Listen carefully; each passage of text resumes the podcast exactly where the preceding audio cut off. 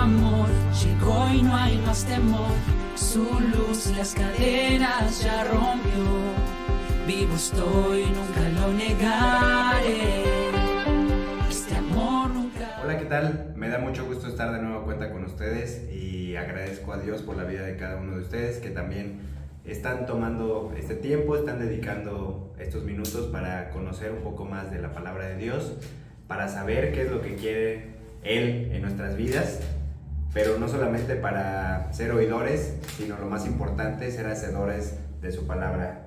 El día de hoy ojalá puedan tener a la en la mano sus Biblias y también cotejar las escrituras. Vamos a estar hablando sobre Hebreos 8, 9 y 10 y el tema del día de hoy se titula Un nuevo pacto. Eh, para comenzar, a mí me gustaría saber a cuántos de nosotros, a quiénes de ustedes les gusta estrenar. Creo que en lo personal es de las cosas que más nos gustan siempre estrenar. Si tenemos por ahí eh, ropa, tener ropa nueva, si tenemos un celular, estrenar un celular, una computadora, un automóvil, hay casas, etc. Y qué padre se siente eh, tener la oportunidad y tener la bendición de poder estrenar ciertas cosas y de repente hasta te subes a un auto nuevo y tiene un olor muy característico, ¿no? O abres la caja de esos tenis y huele a nuevo, por así decirlo. Y eso pues nos genera dopamina en nuestro cuerpo y nos da alegría, nos da felicidad. Pero de repente esas cosas se van empolvando, se van destruyendo, se van ensuciando, las podemos inclusive perder, nos la pueden robar y son cosas pasajeras que van quedándose pues ya no nuevas, ¿no? Van pasando y van siendo cada vez un poco más viejas. El día de hoy vamos a hablar sobre un nuevo pacto y un pacto vivo después de muchos años. Aquí recién pasamos en nuestro país el festejo de la revolución y después de la revolución vino a cambiar la forma en cómo vivíamos como sociedad y en nuestro país y luego vino la independencia muchos años después y luego tuvimos eh, diferentes tipos de gobierno y todos ellos han ido a formarnos la nación que somos hoy en día. Pero también con Dios, con Jesucristo tenemos un nuevo pacto. Yo los invito a que vayamos a Hebreos 8 eh, en el versículo 12 y 13 y dice, porque seré propicio a sus injusticias, y nunca más me acordaré de sus pecados y de sus inequidades. Al decir nuevo pacto, ha dado por viejo al primero, y lo que se da por viejo y se envejece está próximo a desaparecer. Y aquí nada más, eh, si recordamos y hemos estado leyendo Hebreo, nos habla de los eh, sacerdotes, de los sacrificios, de las normas, de lo que ocurrió con el pueblo de Egipto y de que desafortunadamente pues desperdiciaron esas promesas que Dios ya les había realizado porque quisieron irse por otro camino y, posteriormente pues eso les costó en su vida y inclusive muchas de las personas ni siquiera vieron la tierra prometida, no pudieron entrar y lo hicieron sus descendientes. Entonces aquí eh, Dios se da cuenta que hay ciertas cosas, ciertos pactos que no funcionaron. Y había sacrificios inclusive con, con ciertos animales, había sangre, cumpliendo obviamente las normas y los lineamientos, pero eso no había servido para el pueblo porque no habían creído, entonces tenían que renovarse. Y luego nos vamos a Hebreos 9 en el versículo 13 y dice, porque si la sangre de los toros y de los machos cabríos y las cenizas de la becerra rociadas a los inmundos santifican para la purificación de la carne, cuánto más la sangre de Cristo, el cual mediante el Espíritu Eterno se ofreció a sí mismo sin mancha a Dios, limpiará vuestras conciencias de obras muertas para que sirváis al Dios vivo. Así que por eso es mediador de un nuevo pacto, para que interviniendo muerte para la remisión de las transgresiones, que había bajo el primer pacto, los llamados reciban la promesa de la herencia eterna. Porque donde hay testamento es necesario que intervenga muerte del testador, porque el testamento con la muerte se confirma, pues no es válido, entre, entre tanto el testador vive. Entonces, aquí Dios eh, nos habla sobre un nuevo pacto y dice versículos anteriores, es un pacto nuevo, un pacto mejorado y con promesas que nos van a inclusive beneficiar más a, nosotros como su pueblo.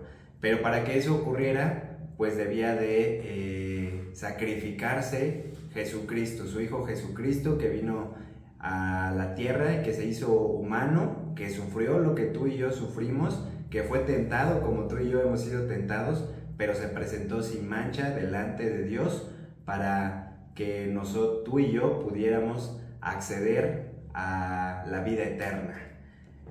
Eh, porque si no, de nada hubiera servido. Y aquí nos habla sobre un testamento. De nada sirve tener un testamento. Está quizás, eh, te da una legalidad, tiene una validez, por así decirlo. Pero si la persona todavía está viva o quizá no tendría mucho sentido hacerle un testamento a un bebé recién nacido, por así decirlo. Pero ya en los últimos tiempos de esta persona, entonces un testamento empieza a cobrar un poco más de sentido y es cada vez más importante para en el momento en el que esta persona falte o fallezca, ahora sí cobre validez. Así fue Jesucristo y se, se tuvo que sacrificar con una gota de sangre hubiera bastado para limpiar los pecados de toda la humanidad y de regalarnos la vida eterna, pero Él decidió sacrificarse por completo.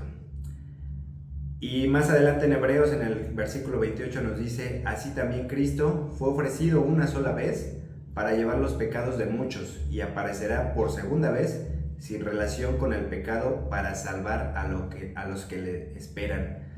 Una, un solo día bastó para que tú y yo el día de hoy eh, podamos ser declarados nuevas criaturas, para que tú y yo podamos ser más que vencedores, para que tú y yo tengamos acceso a la vida eterna y para que tú y yo podamos ser también aceptados, pueblo eh, elegido para la gloria de Dios.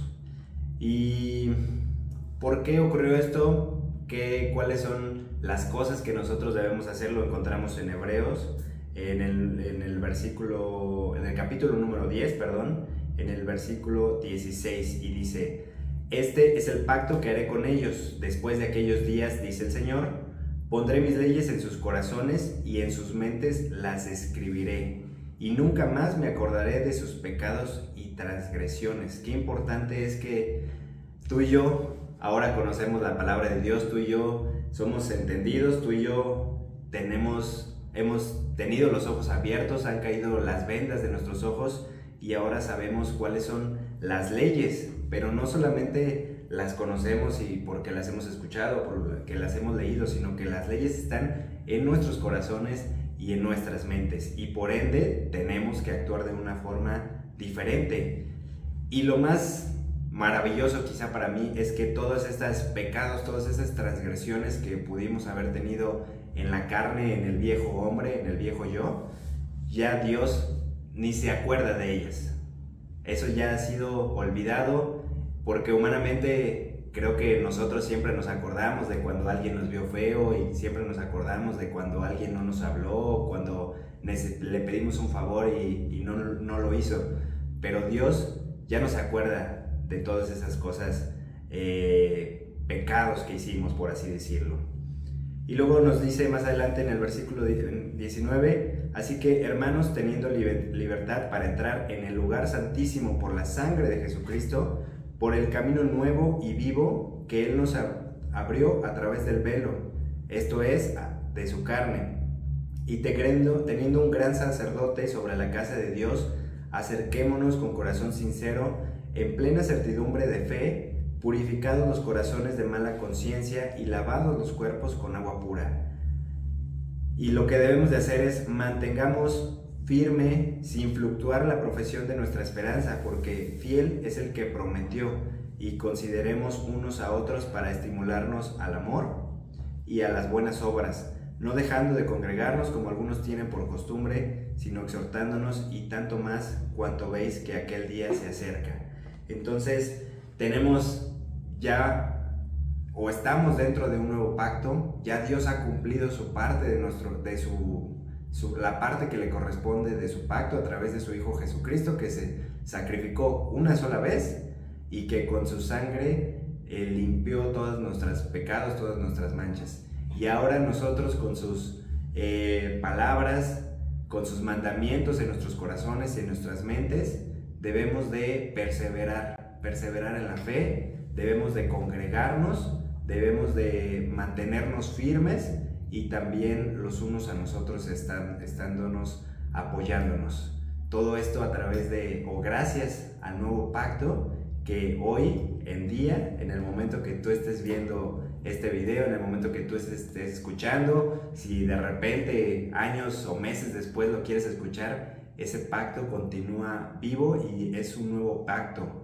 Y cuando Dios hace un pacto con sus hijos, Él no se olvida como nosotros los hombres y Él lo va a cumplir. Que Dios te bendiga. Para que todo el mundo escuche que lo escuche, no me avergüenzo, nunca lo haré. Por su gracia yo salvo soy, nada me separará de